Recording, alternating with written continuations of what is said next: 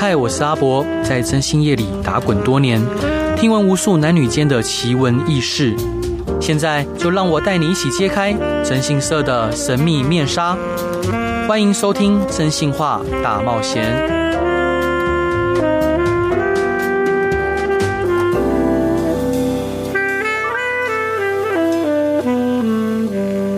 Hello，各位亲爱的听众朋友，大家好，欢迎回到飞碟电台，收听由我征信社阿仔所主持的《真性话大冒险》。今天邀请到的来宾非常的特别，她是公关女王，同时她也是一个眷村达人，她是黎明珍理姐。Hello，欢迎你。大家好，我讲来这边又讲到眷村，是不是要用标准国语？没没事没事，所以姐从小是在眷村长大。我应该是说，我一出生就是。呱呱坠地的时候，就是在那个时候有个小的眷村，嗯、呃，叫做自助新村，在左营，是，可是非常小，嗯，那那个时候的眷村呢，是大家心目中看老莫啊那些都知道是什么，好像很小，然后前门前门都看到后门，对，什么妈妈煮饭都会到院子那种，对。可是我的命运大不同，所以因为我两岁的时候，因为我不是我妈妈以前自己在家里生小孩，你知道吗？就是助产士来生。嗯那两岁以后呢？因为我们家太多人了，嗯，那我妈妈蛮特别，就是我爸爸是军人，可是我妈会做生意，哦，然后我外公那边就是家大业大，有带黄金来台湾的，哦，是，所以他们有在高雄住买房子，然后有做餐厅，嗯，所以我们就比较稍微有一点钱，对。所以我们就去那个时候就顶让的一种做法，嗯，就是把我现在我现在你可以上网查光的院子，对。啊，嗯，那光的院子那一块地就是我五我的两岁，就民国这样一讲我就知道我几岁。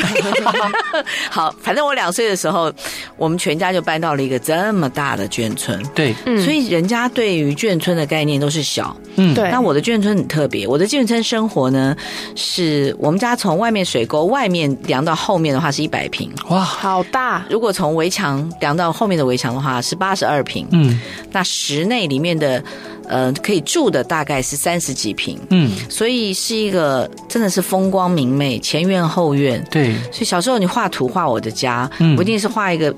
就是正正方方，就是我现在我家的样子啊，还有前院后院，是因为那个地方呢蛮特别。我们我住的是建业新村，对，建业新村加上前面的合群新村，嗯，一共有十二条路，所以我们叫纬十一路。我的家住纬，就经纬国的那个纬啊，对。那我是纬十一路，那这边的呢，从纬一路到纬六路不可考，六路到十二路的话，绝对是日本时代建设的，嗯，因为就是棋盘式，对，非常。非常漂亮。嗯、那我们家呢，是以前是一个大佐的家，对，就是嗯、呃，大家稍微回复一下历史，就是民国三十三年一月二十一号的那一天呢，嗯、美军呢是来轰炸我们那个时候的万丹港，就是左营。对，为什么那时候是美日战争？那时候台湾是日本的，嗯，所以他来炸炸炸日本人。对，所以他那个时候的飞弹。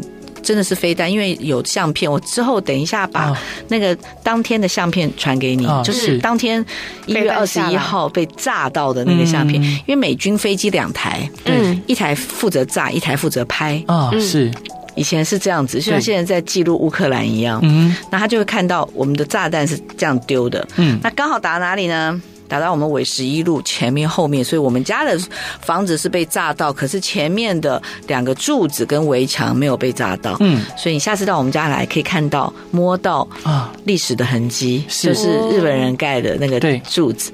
那旁边呢没有被炸到呢，都是高架地板。嗯，现在都有被保留下来。那因为我们的。文化局，高雄市文化局有来做鉴定这一块。我们最早因为我们抗争嘛，也是叫我们搬走，所以我们刚开始就打官司什么，后来还是输了，那叫我们搬走。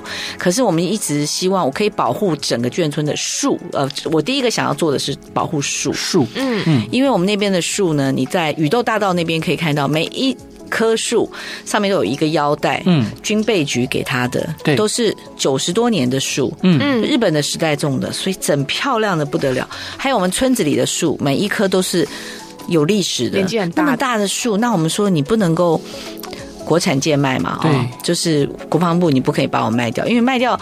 你可能就变成乐园或者是百货公司，这怎么办呢？那那个树那么漂亮，嗯、所以我们有一群有志之士，就一直有加入一个，就是希望眷村保护。对，那我们后来呢也成功了，至少我知道现在目前纬十路、纬十一路、纬十二路，嗯，是被封住的。说我们是文化，就是因为我古迹可能没办法达到，可是我可以做到文化保护。嗯，那我们现在就是要大声疾呼说，千万不要谁给我用什么各种不同手段要解封。你知道这个是可以解封的。嗯嗯，如果你到时候解封的话，就会把我们的保留，我们好不容易保留下来这些房子跟这些树，对，就没有了。所以如果需要的话，我到时候还会再来找各种不同的资源，因为我想大家现在应该也比较有环保意识。那些树你不可能再种，那也有一些人很很智障的说，不会啊，如果我们买到我们要盖建设的话，我们就把这些树移到别的地方。你听，你有听过可以移树吗？你知道这些树的根，一棵树长如果十公尺，它下面的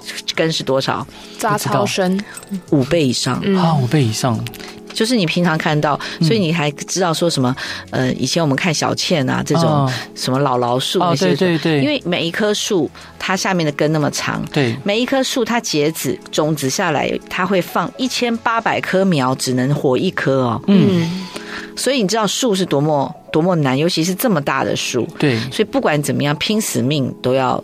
保护这些树是对，我那时候跟他们讲说，谁要去弄那棵树，我就去自焚。他们说你不要冲动，现在不流行，现在自焚就白死的。是，阿杰，我想请问呢，请说，呃，像我自己也是在呃，就是日式宿舍长大。哦，听说了，桃园对，桃园七七英文挺。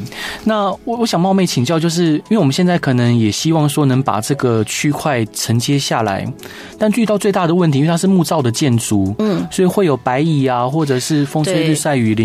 那像你们这边是如何去保持跟维护呢？我们这里啊，我先讲一下高雄市文化局，他在我们的眷村啊，嗯嗯、呃，做了三个阶段的以住代护这件事情啊。对，那这三个阶段的以住代护，第一个阶段的时候，是我们文化局他拿出了补偿办法，嗯、就是说你愿意来认这个。这个地方我给你五年，嗯，那你按照平数，我最高可以补补给你一百万，嗯，让你去重新来保护做这个建设的保护。好，那已经做第一期，那个时候的第一期，对。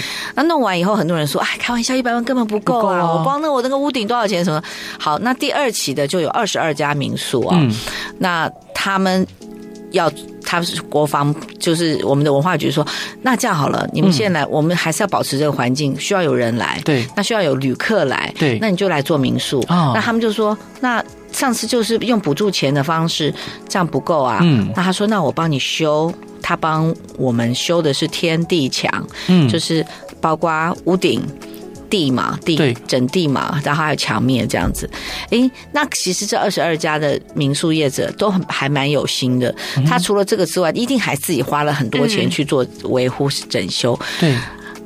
可是碰到了三年的疫情啊，是真的，所以他们明年呢，好像五年就到期了。嗯，那我相信啦，只要有心做的不错的那几家，应该还是有机会可以延展五年。对，他至少还可以打平一点。嗯，最可怜的就是本人了。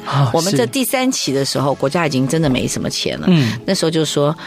你还是有五年，你爱做不做，你自己出钱。嗯，那我因为看到第三期是有我自己的老家出来，其实我们也搬走也没多久，因为我们一直做有打官司嘛，所以后来我们是等到我们家老人家，就是我们家那个地方这个蛮好的，老人家都活到。九几一百啊，这样子才走，所以我就是等到他们都走了以后，我们搬走，然后我又把它申请回来。嗯，那我申请回来的时候，我们就没有补助了嘛。嗯，那我房子的状况非常差，我可以，你可以上我的呃那个网站看光的院子，嗯，就会有当初有多差的这个状况。是，因为我先生是从事建筑相关的，嗯，那再加上我是从事公关相关的，嗯，我们一直立志要把我的老家修好，我不计代价，我更不在乎多少钱，虽然只有五年，但花了非常多钱。钱。对，然后可是在这里面呢，我拿到就是我的童年回忆，嗯、我觉得这是无价的，真的，而且我是无无不营业的哦，嗯、我是你们来就是我请你们来住，嗯，我都没有收任何一毛钱，我所有朋友就落地接待，哦、我还要去接，然后我还那边还买了一台车 放在那里专门接朋友，嗯，那只是希望说它能够维持长期，那明年也要到期了，嗯、那文化局现在又讲话，他说。哦你现在不能做无，我现在要把整块地开发，嗯，变成像屏东的胜利新村。哦，是，所以我现在就是要人，我要人潮，我要商业，嗯，所以你今天要做的话，就要做人潮跟商业，是。那我就说，那你请你告诉我，我现在到底可以做什么？他说你可以做咖啡店啊，哦，哎，我就在想，应该也可以往这个方面，我只要这个地方我可以继续经营，然后有我的回忆就好。嗯，那你刚刚的问题呢？有个最大的问题是我们那边都没有木造啊，不是木造的，因为我们我刚刚不是讲吗？光那个飞机打下来的时候，民国三十三年的时候，我们就已经是大佐的房子哦，是是最好的料、最好的工、最好的材质，因为我们是日本人盖的。对，那其他呢？台湾一共有八百八十六个眷村，嗯，然后保留下来的就十三个眷村。对，那这八百八十六个眷村里面，很多有像你们像景观的啦，嗯，什么的，我们都认为“眷”这个字呢，就是什么时候出现的？就是。我们是呃，民国三十八年撤退来台湾的时候是百万撤退嘛，就是一百万人这样进来，那很多人就有家属，或者来了这边以后老兵，他们就找了人结婚，对，那这些人就是要安眷，如果你不安好眷的话，就没有办法，国国军军力不强，就无法反攻大陆这样子，所以那个时候大部分的眷村为什么全部人都要拆要拆迁呢？对，因为 quality 太差，嗯嗯。你如果不走，那里面会出人命的，是因为屋顶会现怎么样？可是如果我刚刚讲的，你可以去看台南有水交社，嗯嗯，水交社就是一个就是当年的那种，呃，我们讲交易中心了哈。嗯、他们那个时候那边的盖的那个房子呢，就比较有呃文化性的，他们可能用的材质比较好，我感觉上应该是也是日本时代留下来。嗯嗯、那如果说是有比较好的这种情形，我们再去找老建来做。维护，嗯老建维护的维修成本是非常高的。对啊，对，他就是要去找到。相类似的材质，嗯，然后你还可能要找到一些专业，嗯，所以辛苦会比较辛苦。那我们那边是已经是砖造房，那我们这边可以做到的事情是，像我刚刚讲，没有被炸的那些，连高架地板都留着啊。所以我们现在你去我们那边，我们有花店，嗯，有什么饰品店，那些都是进去脱鞋然后爬上去的。是，它下面唯一就是他们这样子的房子，冷气、冷暖气可能就是比较不容易那么那么好的维持。嗯、那像我们的话是后面盖的嘛，我想。说我们家不是被炸了之后，第一手的是一个军医对去申请，因为我刚刚讲一个重点，日本人他在盖台湾的时候是用最好的东西，为什么？因为他那个时候是个强国，嗯，他是去打别人的，对。可是我们。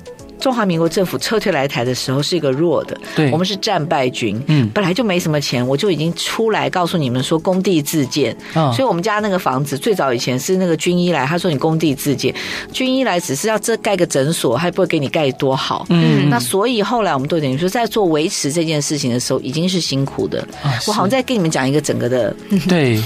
完全没有搞脚本，是在我脑袋里的东西。是我我印象中的眷村是呃呃，我们那时候宋美龄夫人带妇联会一起发动去建的，嗯，就后面建的那一批，嗯，那可能我不知道 quality 到什么程度啊，是是是，现在还保持完原状吗？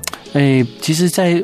呃，据我的经验，就是可能在李登辉总统那个年代，嗯、就大部分眷村都被拆掉，改建成国宅了。我刚刚讲八百八十六都就建，对啊，而且台北的眷村被拆，大家都拍拍手，为什么？因为。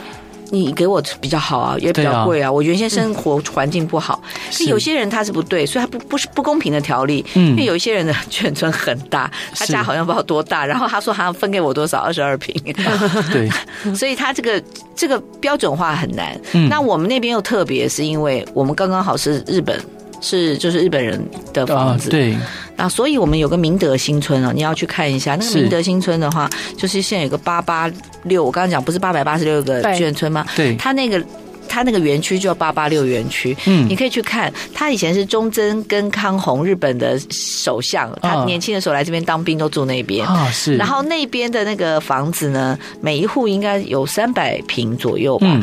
但是文化局好像每一户补助了五百万去做重建，每一户五百万。他那个很大，他那个每一户的，然后里面还做成博物馆，是。所以应该是全国数一数二的完整的基地，让你可以看到以前大的这个。村子，那小的村子，比方说，你看伟忠哥，嗯，伟忠哥他一来我们家的时候就说：“你这个什么海军啊？海军这么强啊？海军这么大啊？我们为什么我们嘉义那么小？”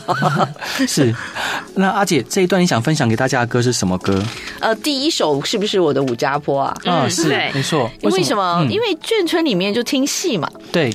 所以我在想说，又要有那个我们在那边播，又要有 license，所以我就找了武家坡。那武家坡这一个剧呢，嗯，花讲一下历史背景的状况是，以前老蒋带很多人来台湾的时候有。有一些戏是被禁的，你知道吗？哦、是，其中有一个就是四郎探母。啊、哦，是四郎探母，当然是武家那个薛仁贵，这个薛平贵不一样哈。嗯。可是我是告诉你说，为什么不让大家唱四郎探母啊？思乡。想家。对。嗯老兵都回去了怎么办？对啊，不能唱。是。那我今天带来的第一首《武家坡》呢？呃，我本来是要找那个张琪跟跟那个萧敬腾的版本，嗯嗯、可是啊，好像是因为那是有内地中国的这个版权，对，所以现在用他的原唱者，就是原先就是写这首歌的一个、嗯、一个中国大陆的一个人写。是。那我们来用这首歌也，也也许可以回忆，感觉比较眷村啊。是，谢谢阿姐，我们一起来听这首歌。Hello，各位亲爱的听众朋友，大家好，欢迎回到飞碟电台，收听由我真姓是阿仔所主持的《征信话大冒险》。今天邀请到的来宾是我非常敬重的一位前辈，他是黎明珍李姐。Hello，欢迎你。大家好。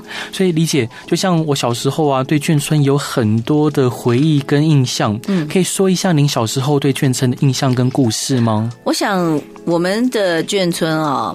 很特别的事情是我们，我刚不是说我们住纬十一路吗？嗯，你知道纬十二路外面的人就讲台语哦。十二，你在十二路以前的这一块呢，嗯，就讲国语。是。那你小时候上学的时候，班上如果来了一个觉得他国语讲的不标准的人，嗯，大家就会觉得怪，对不对？对。可是后来我因为我是国中就去乐区就读，就去念前金国中，嗯，那时候发现我是怪，嗯。为什么大家都讲台语啊、哦？是，所以那个时候有一些省级上面的事情，你很难去，因为小时候太小了，你根本不了解中间会发生这些事情。那可是，在孩子的在一起的时候呢，我觉得大家的儿时就是跟我们的儿时，像我们小时候没有再回家，都在那条马路上面做什么大手一号啦，或者是跳房子啦、跳绳啦、嗯，然后我们那群。我不晓得，眷村小孩蛮爱表演的。我们那小孩都会，我自己会组剧团哦，自己会拿主题，然后去演戏，嗯，然后玩家家酒，那些都是非常非常的直接，而且都好像都玩到天黑了之前，不是有一群蚊子会在头上飞，对，一大片，然后一定的，然后妈妈就会听到，你就会听到妈妈叫你吃饭。那、嗯、我妈的声音又特别大，哦，我通常呢在非常远的地方，每个人看到我说：“哎、欸，你妈叫你吃饭，哎、欸，你妈叫你吃饭。”反正全村的人都知道你妈在叫你吃饭。是，然后你妈如果那天没有煮饭。也没有关系，反正隔壁你就去直接去吃，对，然后还可以直接去，嗯、呃，就是好像隔壁家就是你家的感觉。嗯哼，啊，眷村的孩子，我觉得。就是比较有义气还是怎么样？就是哎，你的事我就我的事，然后就管得很宽，然后什么事情都会是揽在自己头上。老师跟你好像也是蛮亲的，嗯，所以我记得我小小时候就就帮老师买菜。为什么要帮老师买菜？哎，就是人家忙啊。然后，然后我当 我小时候当了六年的班长，嗯，然后呢。就是当什么纠察队，哦、什么模范生，好像反正是轮到你，对，好像你就好像好像世袭一样，你每一年就不用重选了，就你就你就你，是，所以就会变成说，leadership 这件事情可能也是小时候就开始了。嗯，眷村的孩子，像现在一直到现在为止，我们小学同学一直有在聚会，好好哦，好好，不知道在干嘛。我我前几天有去看那个谢念祖编导的同学会这部音乐剧，嗯嗯，我有看过，对，哦，是非非常的好看。嗯对，那所以理理解就是像您刚提到说，可能眷村的小孩就很有义气啊。像以前我们眷村里面，可能就一个村子里面会有个大哥哥，嗯，可能眷村小孩被欺负了，大哥哥就去帮忙打架，嗯，所以你们也会有这样的大哥哥存在吗？我们。倒还是蛮平均。我我我要讲，我们那个村子比较特别。我们那村的人小孩的功课都特别好。好，你知道我们那边就是出了非常非常多，就是嗯，在社会上很有很优秀、之蛮优秀的人。对。然后那个年代就已经是来来来来台大，去去去去美国的那个时代。是。所以好像就是放榜这件事情，就是放鞭炮，就是很多人都是会很会念书。对。那会打架的那一群呢，我们。我印象中好像是国贸，就是比较外面就是比较小。我刚刚讲的，因为这里面中中间有差，因为像我住的那个地方，我不是跟你讲说，我爸的官阶没有办法住到我现在住那边，嗯，因为我们是用买权利才进来，挤身进来的，哈，就好像那现在来讲的话，我们我记得好像我哥他们好像跟我说，说是我们我两岁的时候，我爸爸他们好像花了十八万吧，嗯，哦，那买那个权利，买那个权利才能住这么大的房子嘛，对，那我们家右边呢？是黄光洛黄司令，嗯，黄司令的对面是李北洲李将军。啊，是，然后左前方是孔令成孔将军，是。如果你去看到中华民国的战史，这些人没有存在的话，中华民国国军没有办法撤退，对，到台湾，嗯，那就讲到这个战争这件事情，嗯，共产党有陆军没海军，嗯，所以他那个时候一直是要策反。对，他要策反海军，希望人家是不是整个舰就可以投降啦？怎么样？哦、是，可是海军非常的帮忙，没错。就海军他的军种啊，然后战将、嗯、一船一船的来哦，嗯，然后带了黄金，对，带了故宫的文物，文物，对。所以你提到说你的祖父是戴笠将军的手下，对。对那当然，后来为什么那么多？为什么那么多的冤狱？或者后来有二二八事件等等？是，因为。中国之所以会沦陷呢，嗯，是因为那个时候的共产党他做的思想组织跟地下组织做的非常非常好，对，每一个人是为他死的哦，死就是说身上绑了炸弹哦，嗯，他到军舰上面去，身上绑着炸弹要去炸船的很多，对，所以。来到台湾以后，他们要查匪谍啊、哦，是，所以那个时候的匪谍为什么会那么多？什么？嗯、因为事实上潜伏性真的很高，尤其什么时候那个地方哪里找广播电台？对，所以广播电台那时候很多人都说你的思想有问题啦，嗯、或什么。可是那时候也是没办法，所以其实你看到这个共业啊，就是你尤其看了那么多的历史的书，我很非常喜欢看近代历史，没错。那、啊、这些历史的书的时候，你会知道说，你说谁对谁错？嗯。谁都很无奈，是。比方说，你看到蒋经国对蒋经国也很无奈啊，是啊，非常无奈啊。嗯，他如果不是张学良事件，他老爸根本不认他，直接丢到苏俄去。嗯，所以很多事情你没有办法再回头了。那我们现在为什么还要讲眷村？对。因为它是一个精神，嗯哼，它是一个时代的故事，对，然后它也是一个世界上唯一的东西，没有世界上没有像我们这样子几百万人一起撤退的。啊，是啊，而且没有这几百万集中这些人力跟脑力跟资金，嗯。台湾不会有今天，没错。所以眷村的重要性在这里。嗯、那我们现在有集合一些眷村的弟兄，还有很多的人都，我们开始做一些协会，所以推广这个概念。嗯，那事实上，我们也是台湾的一份子，我们也爱台湾，我们在台湾生的啊。哦，所以那时候他们有些人来反问我或什么的，我就说，我也是爱台湾。嗯，眷村的孩子是爱台湾，是希望能够台湾过得更好，所以。你叫我们学台语，我们也会讲台语，没有问题啊。是，那就像这样讲的话，原住民才是真正的台湾人啊。没错，对不对？没错。那在眷村的整体上面来讲，还有很多的形象上面的事情，会让人家更了解我们的过程，对，都是非常重要。所以。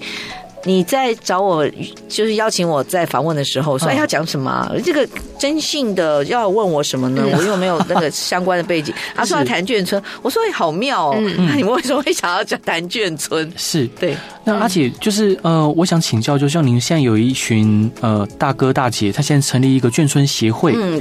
那这个协会主哦，国叫左营左营眷村协会，我们只有成立左营的啊。是。那这个左营眷村协会，它主要的宗旨是什么？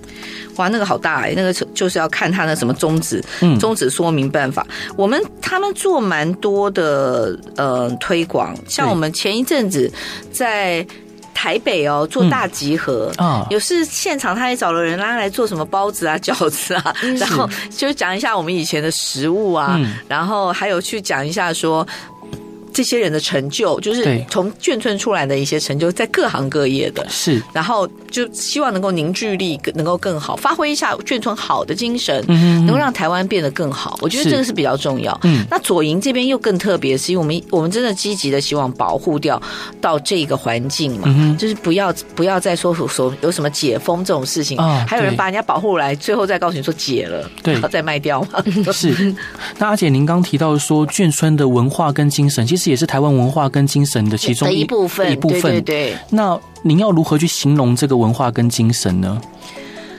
我觉得这个我不能再讲“亲爱京城”是杀猪拔毛了嘛？那个那个当年的当年的口号。可是我觉得共好这件事情是蛮重要的。共好啊，对，因为你小部分的好，中部分的好，大部分的好，就会变成一个国家的比较好。嗯嗯。那台湾目前来讲哦，所谓的统独意识也好，嗯，就是。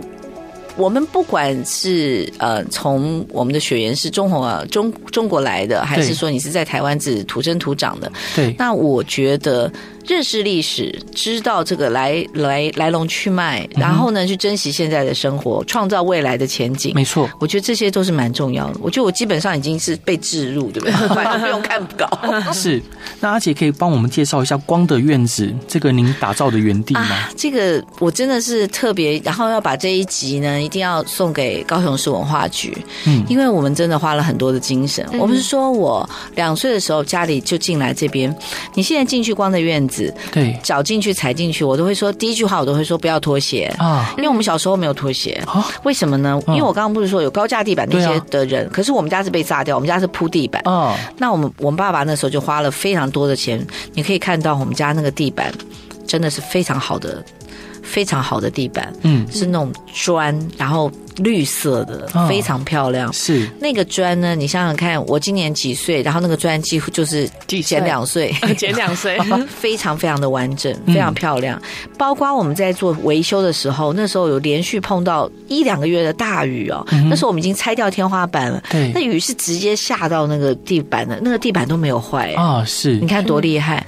那可是因为我们的屋顶很烂了嘛，嗯，那么久了，那中间后来本来一直要修的时候，国防部就说一直。要我们拆迁什么？我们家里也不敢修，就是怕修了一半就让你搬走了一半。啊、所以我先生花了非常非常大的力气去做那个屋瓦上面，还有所有的屋里面的这个花那个时间去做。嗯，这不是普通的工程，因为状况不是好的。对，就是像是你在修一个废墟。我老公说比重新盖一个房子还累。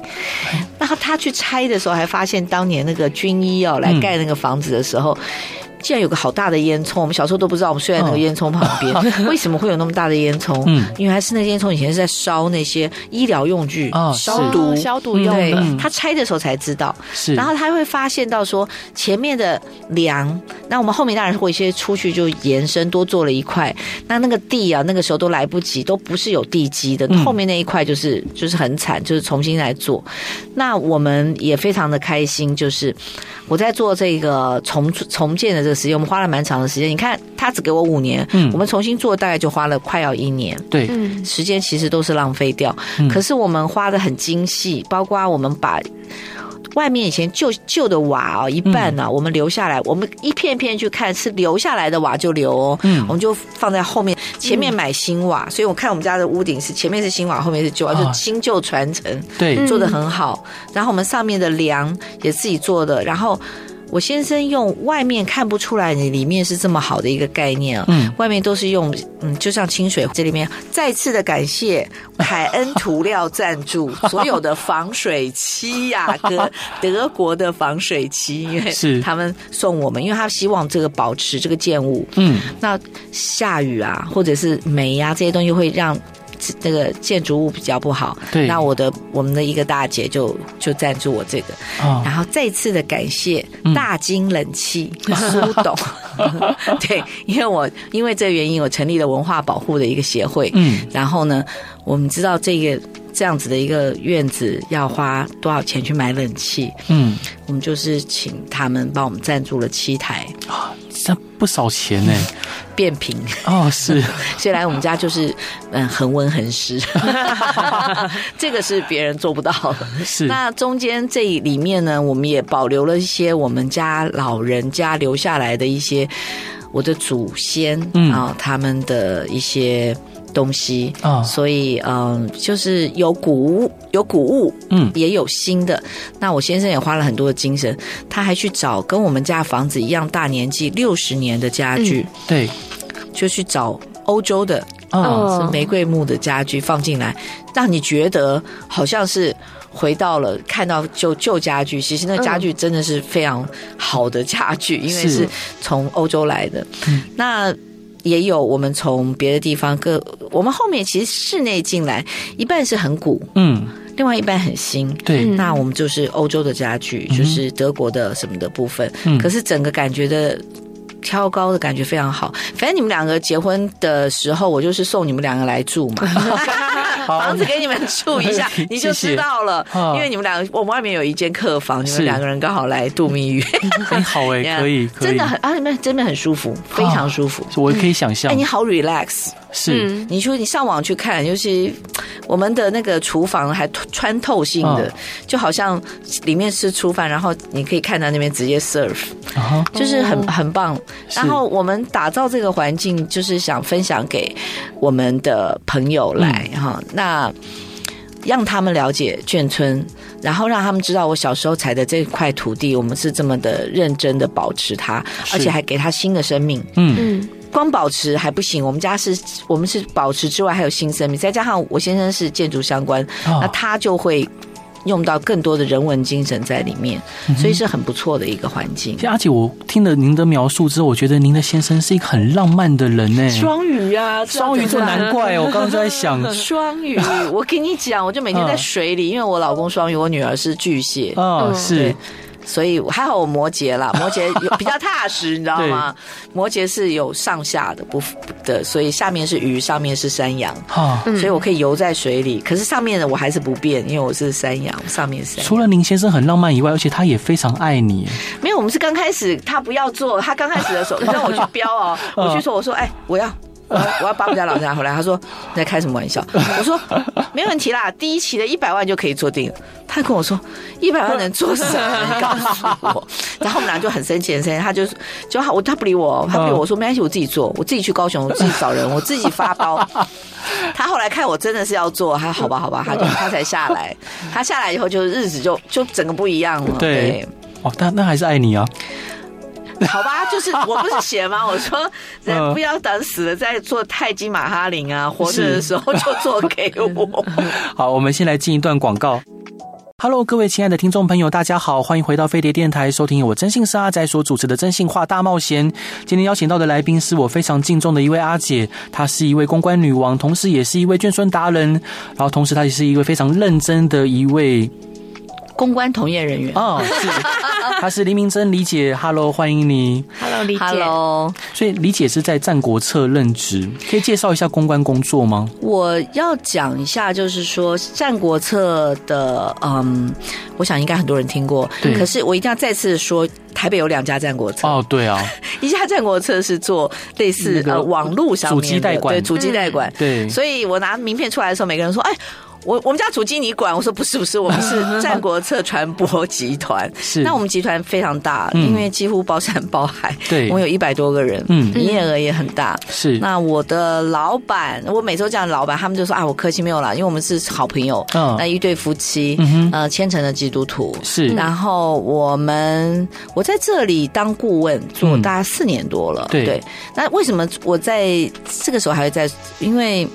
我在想说，因为我可能就是比较早一点就经济比较自由一点了，所以就是，可是我又舍不得公关这个行业。对，我的公关行业的指标是说，我这辈子做过两件事，嗯，一件事情叫做公关公司，嗯，另外一件事情叫做公司公关。啊，是。公关公司跟公司公关对。是不一样的，嗯，可是这是我的主业，嗯，所以公共关系这件事情。我大概在我四十岁那一年就写了一本书，一直都还有在版，是跟正大的孙秀慧教授一起做的那本叫《公关大有为》。是，那转眼已经很久很久了啊，所以现在可以去找那本书。可是我觉得那是教科书，应该是不会变的啊，就内容上面应该是不会变。那为什么会从事公关这个行业？因为我很早很早就踏入这个行业的原因，是因为。我的年纪已经到达，是我刚大学毕业的时候，嗯，还没有公关公司这件事，对，所以我告诉你说，征信这件事情，为什么还是可以去做证明跟让人家能够了解这件事情的争议。嗯，那个年代，如果我告诉别人说我做公关的话，人家以为我晚上是要陪人家吃饭喝酒的啊、嗯。是，所以你想想看，那个时间点，他还是要经过这个时间，人家知道哦，什么？人家公关就是做正式的这个传播媒体的这个联系。嗯，所以还是要把。所有的从从业人员，你自己要做的很正啊，做的很好。那我们那时候大学毕业的时候，我前面的两三个工作，嗯，第一个工作在宏基电脑嘛，因为学校成就是成绩跟表现还不错，所以我进宏基电脑是。那个时候的排二其实处于 IBM 第一，宏基第二，所以我算是很高的进去。嗯、可是后来我就我的客户是资策会，嗯，所以资策会那时候挖角我过去，嗯，我一到资策会去上班第一年的时候，资策会成立了这个部门，嗯，公关部。对，因为他们觉得，哎，世界上好像大公司都要有一个公关部，嗯、那我们就成立公关部。他们说，那可是公关要找谁？他们说，哎，那个行销部的那个黎明珍应该可以，啊、哦，挺能讲话的啊。嗯、然后我就跑去跟老板说，那公关是什么？我不知道啊。他说没关系，嗯，这个我们都可以，你可以申请啊，去学，嗯，就跟资策会申请，对，可以去学。所以这件事情，我们跟新竹的那位市长一样，他也是资策会有去。啊，所以资策会是培养人才。我是跟你讲一下说，说只要你觉得对你的业务有帮忙，对，是可以申请的啊。所以没有什么 没有什么问题。嗯，那那时候我们就去去把我送去上一个淡江大学有一个公共关系班。嗯，然后呢，上完那一整套课以后啊，了解了，会了，会了，然后就开始做。那做了以后呢？就发现，在那个年代的国营机关呢，我我可以做的事情比较有限。对，可能就是稍微的改变，知道一下。像我们那个时候会做，像后来你知道，公关里面包括 CIVI，嗯，这些 MI 这些东西都是要做的嘛。对。然后这个时候就外商的公关公司来台湾要开，嗯、然后他就 Hunter 啊，就找哎那个也是公关部，就把我招到公关公司。所以其实我真正没有做公关的。日子只有刚大学毕业的第一个在宏基电脑，那个时候还没有公关的时候，后来一路就是这样子，嗯嗯，就是就没有提过履历表啦，就是别人会找你，然后你就到外商公关公司，然后就会到大集团，然后再去公关公司，然后再去大集团，是，然后自己开公关公司，然后再去大集团，所以一直到比较大年纪一点，就是因为小孩子求学啊什么这个部分，对，那就会。就是当顾问，嗯嗯嗯。那现在的话也是在战国策当顾问，就是所以这一条路上来太多太多的案例了。嗯、所以我也有 podcast 啊，啊对，我我的 podcast 今年大概呃已经做两年了，呃，可是今年七月以后可能会改变了一些平台的部分，对，可能就是。会再年轻化一点，因为我原先我们公司在推壮世代嘛，啊是，就是希望能够年纪大一点的人仍然有自己的舞台，仍然有自己的精神去做，所以我请的来宾就是属于比较稍微年纪大一点。嗯，那我七月以后呢，我可能放宽一点，像你们这样的年纪的，我就可以来我的 podcast。期待。大家姐 podcast 的频道名称叫什么？我的频道现在就是为什么我七月会转，是因为现在去找的话，就是要找很多 layer，就是你要找壮绅士。或者是公关女王，或者黎明珍，嗯、或苏菲猫，对，或者是我和我的三个朋友，哦、那不同的角度里面去找，因为现在的 Podcast 我觉得比较不容易。去做搜寻，嗯、我不知道你们可能在 Podcast 那一个 icon 里面比较容易，可是你用 Google 去找的话，可能找的 YouTube 可能比较容易找到。哦，是，对不对？没错，确实。所以我可能就是跟我的朋友他们再谈一下，所以可能会整理一下平台。哦、所以七月以后可能名字会维持其中一个，因为毕竟已经收听了两年多的累积的人，嗯、就。嗯不知道这些人怎么样搬呢、啊？怎么搬平台？这也是一个问题，所以要差不多七月再再出来。现在的话都有，然后接下来还有，因为我要出国，我有备录的、预录的，还有十集。嗯嗯，所以加上之前的，从二零二零到二零二三的，有非常多。我访问的人都是一时之选，都非常棒，很多的影歌。没有以前的主持人啦，嗯嗯还有广播的或者是电视的的主播，对，还有作家、音乐家、嗯、舞蹈家非常多，是，还有经济学者、财经专家、健康都有。是，嗯，而且，那像在公关界，像以以这个业界来说，我最敬仰的人是孙大伟先生。但是他应该是广告。哦，算广告，嗯，是是，他是广告。那，那在这个业界里面，您最敬仰的人或者是楷模有谁吗？一定要讲我老板跟我老板娘，不然我回去没有工作。那哦，那譬如说，像以《战国策》来讲，他可能跟他相同的竞品，像威肯公关，威肯他专门做呃。的是政治啊，政治早年的战国测试啊，对。可是我们已经转型很久了，因为真的后来我们大部分的客户都是外商，嗯，占七成，对。然后还有药商，嗯哼，还有健康，像现在我们公司这两三年。业绩还蛮好的，是因为我们的疾管署也是我们的客户。嗯、这两三年，那还有很多，我们做药蛮多的，还有能源，嗯、能源，还有各种不同。哎、嗯，我跟你讲，我们超厉害的，像我们之前的 Uber，现在的 Food Panda，嗯，IKEA。然后，呃，很多你看听到的 Facebook、Google，哦，这些都是我们客户。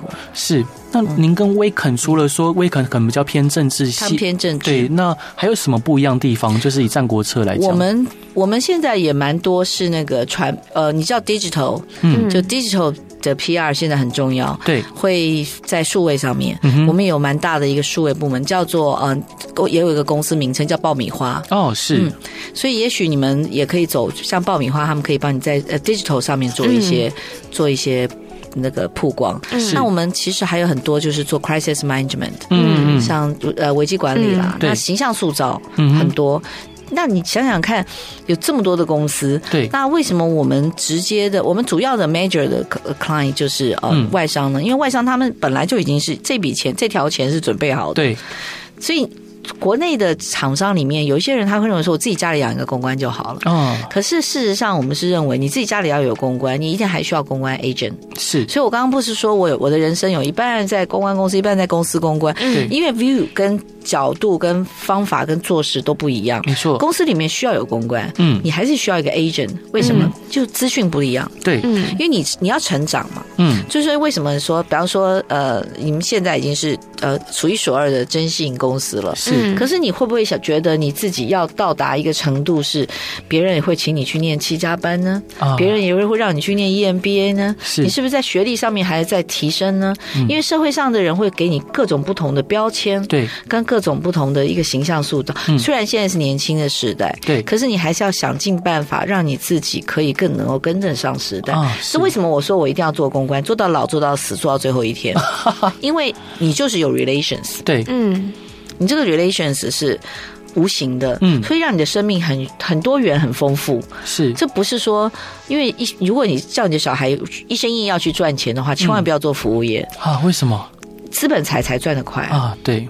对不对？服务业怎么可能？服务业是靠劳时来做的，对不对？是。你一个 case 拿多少钱？我们辛辛苦苦要给你报价，你说，嗯，我收集这个资料，我可能需要五十小时，请你一小时给我三千块。别人想说，那会给你杀价或者什么？因为你没有 value。嗯。可是如果你变成有 value 的人，所以我们说，你说我在这边做什么？我说做顾问，顾问是什么？就是有价值。对。为什么有价值？人家为什么要请你？嗯。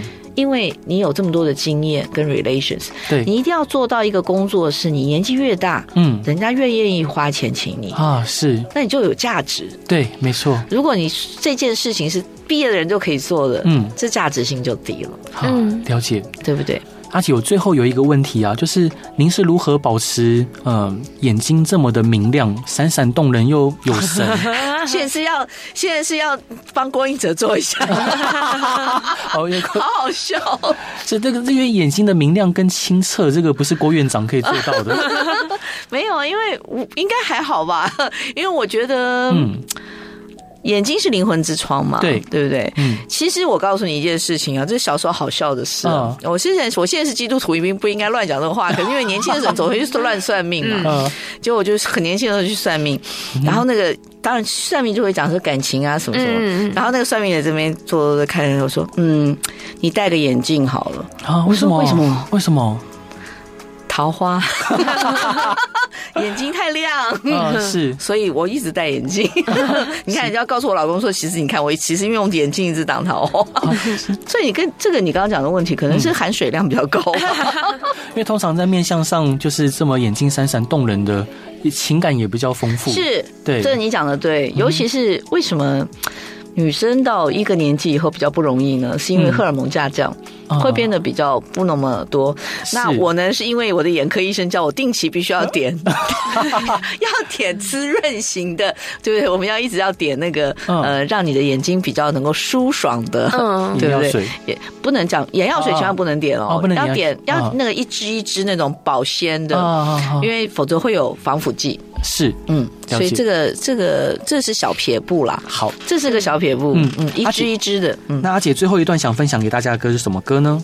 哦，我们最后一段是一个非常快乐的歌，嗯，叫我的新衣。哇哦，为什么这首歌？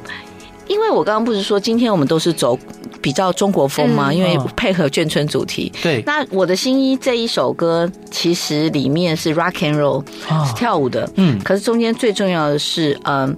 国剧里面有一有一个有一个段子是卖水，嗯、你可以听到有一段，那里面是国剧的，对，可是是 rock and roll，很有趣。嗯、那这两三年开始，我也开始唱戏，嗯，对，去学，对，哇，对，学学唱戏，非常非常的有趣。嗯，那我之所以会去真正的去学，不容易嘛啊，因为年轻没有做科，所以你不可能再做那种武打啦或者什么，可是你可以还是可以唱，嗯，那是因为我的。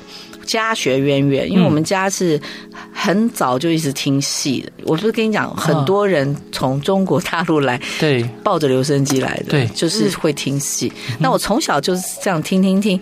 我是我们全家最不会唱的，最不会唱的，就是我我姥爷，就是他们都会笑我说，因为我姐姐他们的声音都很棒。嗯哼，我的声音已经算比一般人棒，可我姐姐他们声音都更棒。嗯哼，所以我们家里会玩演戏啊，然后。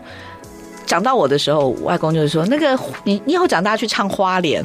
”他说，所以他就觉得我不是会唱的。嗯，可是我小姐姐很会唱。嗯，那我小姐姐前两年就是去世了。是，所以我从小其实是一个比较外向的，就是喜欢听西洋音乐，就是摇滚乐的。可是当我姐姐走了以后，忽然发现我们家没有这个音乐了，没有这个国剧这件事情。对，我就很失落，就像我回去会去盖。我们家房子是一样的事，对，我要这个感觉回来，我自己去学。啊，是，然后上台，嗯哼，对啊，感谢李姐今天的分享，也我也希望大家喜欢今天这一集的广播，嗯，所以李姐，我我我想请问啊，就是未来这个眷村，您会继续在维护它吗？我我希望文化局给我经验啊！我这这一集我要把它捡起来寄给高雄市文化局。好，谢谢，谢谢，谢谢。那大家晚安，拜拜，拜拜。